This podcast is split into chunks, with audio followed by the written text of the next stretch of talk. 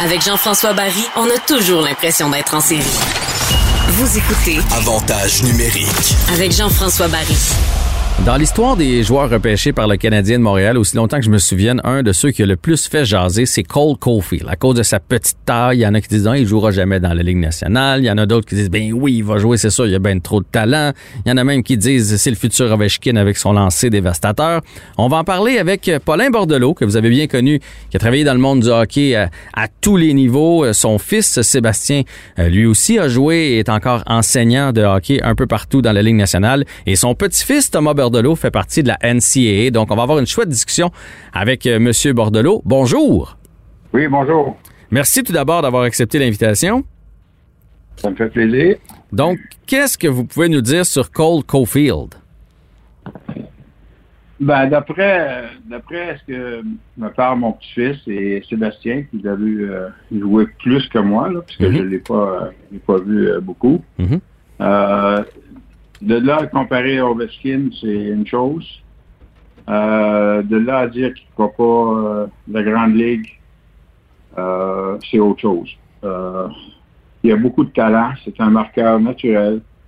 Et puis, probablement que ça va lui prendre un an ou deux, peut-être même trois, avant de continuer son développement. Mais pour moi, personnellement, ce que j'entends, ce que j'entends dire de- de mes proches, puis euh, ce que j'ai vu à date, euh, moi, je vois pas comment il peut euh, manquer de, de jouer dans la Ligue nationale puis d'avoir du succès dans la Ligue nationale. Et je le comparerais peut-être à, à Mitch Marner, euh, Hmm. William Nylander, des joueurs talentueux comme ça qui ont...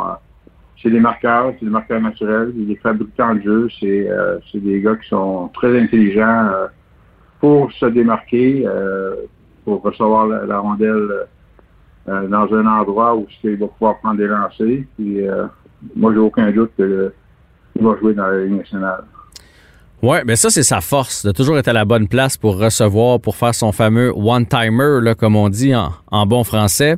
J'ai une question sur son lancer. Parce qu'il y a quand même euh, une marge entre la NCAA, le Rocket et la Ligue nationale de hockey. On sait que présentement son lancer est dévastateur. Est-ce que les gardiens de la Ligue nationale euh, vont être aussi impressionnés par son lancer? Tu sais, un Carey Price, un Vasilevski. Est-ce que, est-ce que ces, ces joueurs-là, ils en ont vu d'autres, ils en ont vu toutes sortes de lancers. Est-ce qu'il est puissant au point de déjouer même les gardiens de la Ligue nationale de hockey? Ou une fois dans, la, dans le grand circuit, ça va s'égaliser tout ça? Mais comme j'ai dit, euh, euh, c'est sûr que les premières années, il ne marquera pas euh, 50 buts par match là, par, par année. Mais euh, il va se développer aussi, il va se renforcer, puis euh, son lancer va être encore meilleur. Puis euh, moi, Sébastien Ao, c'est ce genre de, joueurs-là qui, euh, qui ont un, sens, euh, comme j'ai dit tout à l'heure, où se placer, quand et euh, au bon moment.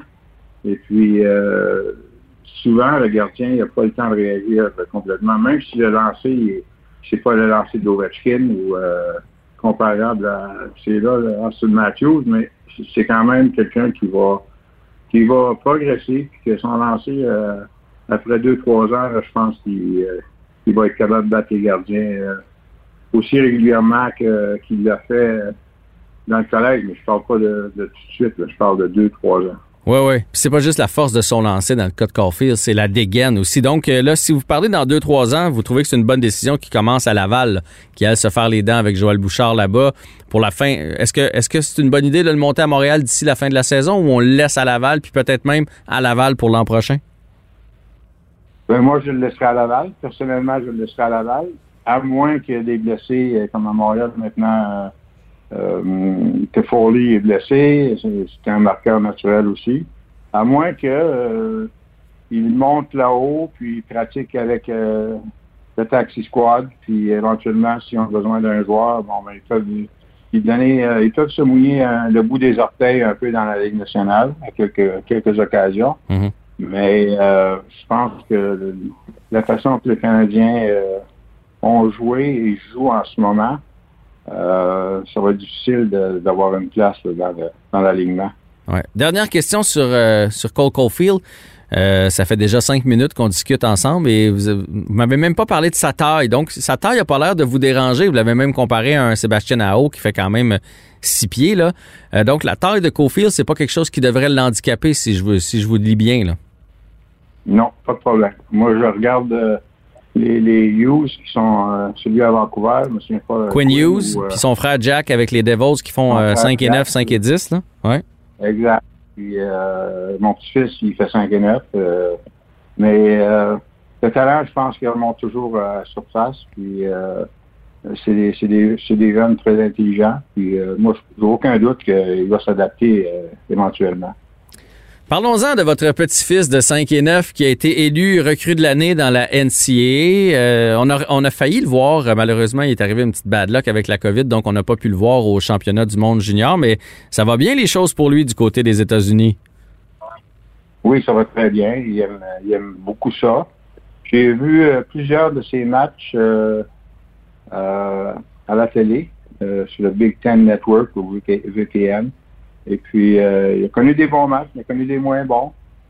Euh, on a passé des commentaires, son père, et moi. Puis, euh, il, a- il a beaucoup de caractère. Euh, c'est un petit gars qui veut gagner. C'est un petit gars qui, euh, qui travaille extrêmement fort. Euh, L'hiver comme été, il devrait s'en revenir bientôt euh, au Québec. Puis euh, je suis certain qu'il va recommencer l'entraînement d'ici euh, deux, trois semaines. Alors, euh, il y a une bonne saison. Il faut pas oublier non plus que quand je regardais les matchs, je disais souvent à Sébastien, il, il critiquait, il était plus critique que moi. Mhm. Mais je disais, oublie pas Sébastien qui est euh, sa première année à ce niveau-là, puis euh, il joue contre des hommes. là. Ben oui. Euh, il joue contre des joueurs. Il y a beaucoup de joueurs de 20 ans, de 21 ans dans, dans cette ligue. Je regarde à Minnesota. Minnesota, il y a une équipe, euh, ils ont remporté le, le championnat national. Ils ont une équipe euh, assez âgée. J'ai vu des matchs contre eux. Thomas, il y a eu des bons matchs contre eux. Il y en a eu des moins bons. Et euh, on voit la différence euh, entre un gars de 20 ans, 21 ans, comparé avec un jeune qui est sa première année à ce niveau-là. Alors, il va, il va continuer sa progression. Puis euh, moi, je pense que je suis pas inquiet pour lui. Le meilleur est à venir. Donc, lui a choisi d'aller évoluer du côté des États-Unis. Puis on va se le dire. Moi aussi, j'ai un, un fiston euh, qui aurait joué contre vous d'ailleurs dans le Midget 3 cette année. Euh, malheureusement, là, il n'y a, pas eu de saison. Euh, puis là, on, on se fait parler de ça. là, le, le junior majeur, euh, la NCAA, la USHL, la BCHL. Là, maintenant, il y a plusieurs chemins pour les, les jeunes hockeyeurs. C'est quoi la différence pour le commun des mortels? Quelle est la différence? Quel est l'avantage? Parce qu'on a l'impression que c'est de plus en plus euh, tendance d'aller jouer dans la NCA. Quel est l'avantage? Puis c'est quoi la différence avec la Ligue junior majeure du Québec? Ben, moi, je dirais que Thomas, c'est euh, peut-être plus facile pour lui euh, pour ses études. Lui, il va avoir, il veut, il est allé à l'université pour en, en, en majeure partie pour pour les études. Mhm. Euh, la différence, c'est difficile pour moi à, dire. Premièrement, je suis plus avec le Midget 3 depuis euh, depuis un an. quand la COVID a commencé, euh, euh, moi, mon travail est arrêté, puis c'était décidé que, que je revenais plus pour, pour le, Phoenix. Euh, mais la différence, c'est, euh, je te dirais, comme j'ai dit tout à l'heure, dans le, dans le collégial américain, dans, dans NCAA, il y a beaucoup, beaucoup de, de, de joueurs âgés, plus âgés. Euh, je sais que dans, dans, dans la Ligue junior majeure du Québec ou de l'Ontario ou de l'Ouest, euh, ils, ont- droit à deux ou trois joueurs de, de 20 ans. Ouais. Mais il y en a beaucoup plus dans la NCAA. Euh, je dirais que euh, pour Thomas, c'est- euh, lui, c'est tout, euh, c'est presque tous des 2002 euh, euh, qui sont euh, qui ont commencé l'année dernière dans la NTDP. Là. Et puis euh, il y a beaucoup de 2002, puis il y a beaucoup de jeunes euh, encore. Sont, il y en a même qui sont qui sont pas, ils n'ont pas été repêchés encore. Ça va être ça va être cette année. Alors il y a beaucoup de jeunes dans l'équipe, mais il y a beaucoup de talent. Puis euh, ils sont toujours ensemble. Puis, il y en a une majorité qui ont été ensemble l'année dernière au NTDP.